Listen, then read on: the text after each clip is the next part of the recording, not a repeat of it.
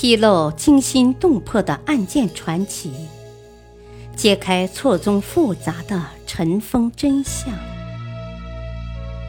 欢迎收听《古今悬案、疑案、奇案》，作者李晓东，播讲汉月。唐伯虎，风流才子。被科考作弊。桃花坞里桃花庵，桃花庵里桃花仙。桃花仙人种桃树，又折花枝换酒钱。酒醒只在花前坐，酒醉还来花下眠。半醉半醒日复日，花落花开年复年。但愿老死花酒间，不愿鞠躬车马前。好一派桃花当季的美景，好一句酒醉还来花下眠。这便是一代风流才子唐寅的作品之一《桃花庵歌》。我们对唐寅的认识大多是从“唐寅点秋香”而来，风流倜傥、放荡不羁，无外乎是世人赋予他的代名词。但事实上，唐寅也是一个拥有各种辛酸故事的悲剧人物。他甚至曾经被牵连进科举案。现在就让我们一起翻开历史，来看看唐寅的辛酸经历吧。唐寅生于一四七零年，终年一五二三年，字伯虎，一字子卫，号六如，吴县人，出生在昌门外。经营小酒店的商人之家，童年时常在店里干杂活，帮助父母招待顾客。十三岁那年，父亲不惜重金为他请了一个六十多岁的塾师，旧时私人设立教书地方的先生。经过三年的闭门苦读，唐寅由老师举荐走进了府试考场，结果年仅十六岁的他。初试锋芒，便得中苏州头名秀才，一时誉满江南。唐寅不仅少年聪颖，能诗善文，而且从小就显露出在绘画方面的特殊才华。他师从著名画家周东村，画艺日渐精湛。几年后，山水、人物、仕女、花鸟无所不工。明孝宗弘治七年（一四九四年），唐寅二十五岁。这一年，先是家中顶梁柱，唐寅的父亲因操劳过度而去世。随后，母亲因悲伤过度撒手人寰。紧接着，唐寅的结发妻子徐氏也与世长辞。不久，幼小的儿子夭折。唐寅在不断转换的丧服中悲哭不已，而悲伤还在继续。唐寅刚出嫁不久的妹妹，也青春早逝了。短短一年，五位至亲相继离去，风华正茂的她平添了不少白发。弘治十一年（一四九八年）。唐寅在祝枝山等好友鼓励下，从悲痛中振奋。这年，唐寅高中乡试第一名解元，他的悲痛也化解了不少，就等着来年参加会试，博取功名，也算告慰地下父母妻子了。弘治十二年（一四九九年），京城举行每三年一次的全国会试。即礼部试，又称春闱，各省的举人都可应考，考中者称为贡士。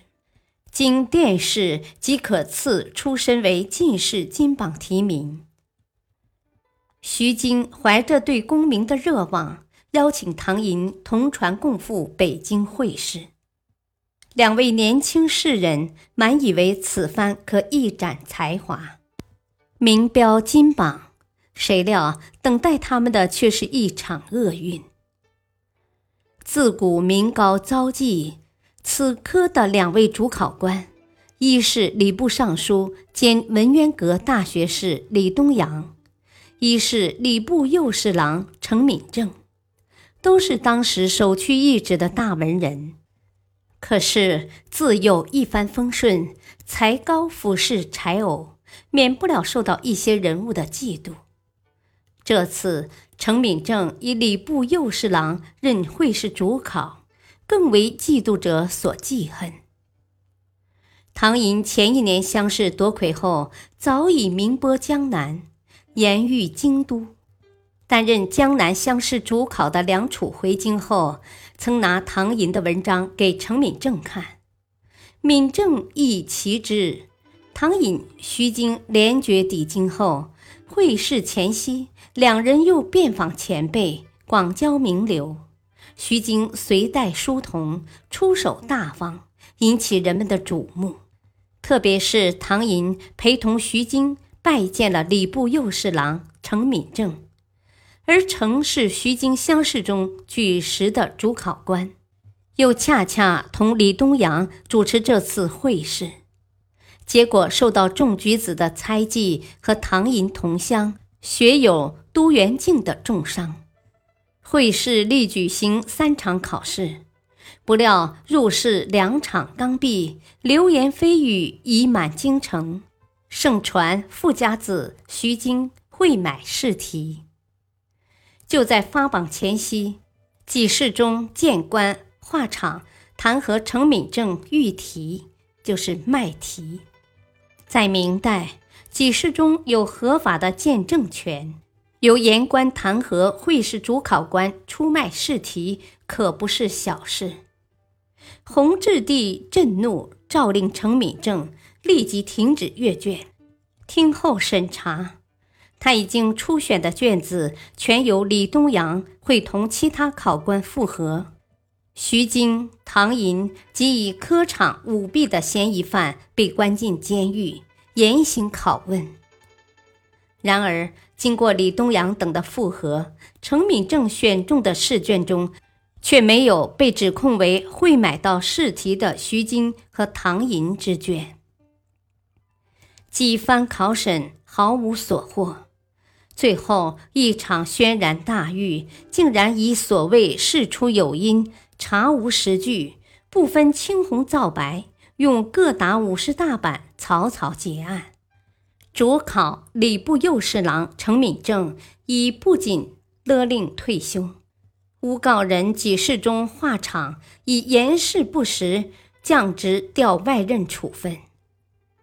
更冤枉的是，他们因为受牵连被卷入这场科举案，当查明清白时，还被皇上下旨唐寅永不得参加科举。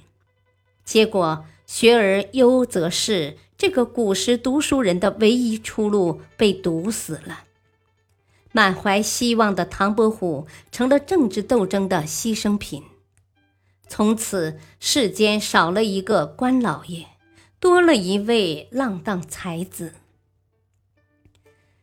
这就是历史上非常著名的科场舞弊案，案情相当复杂，史料记载众说纷纭。难分真伪，但是唐寅确属无辜，确属被牵连无疑。就这样，一位才华横溢的唐寅消失了，留下的只有一个放荡不羁的唐伯虎。历史话外音：杜曲梨花杯上雪，灞陵芳草梦中烟。前程两袖黄金泪，公案三声白骨缠。虽然被洗清了罪名，但这段经历无疑严重打击、触动了他的内心。一个才华横溢的才子走向了另一条路。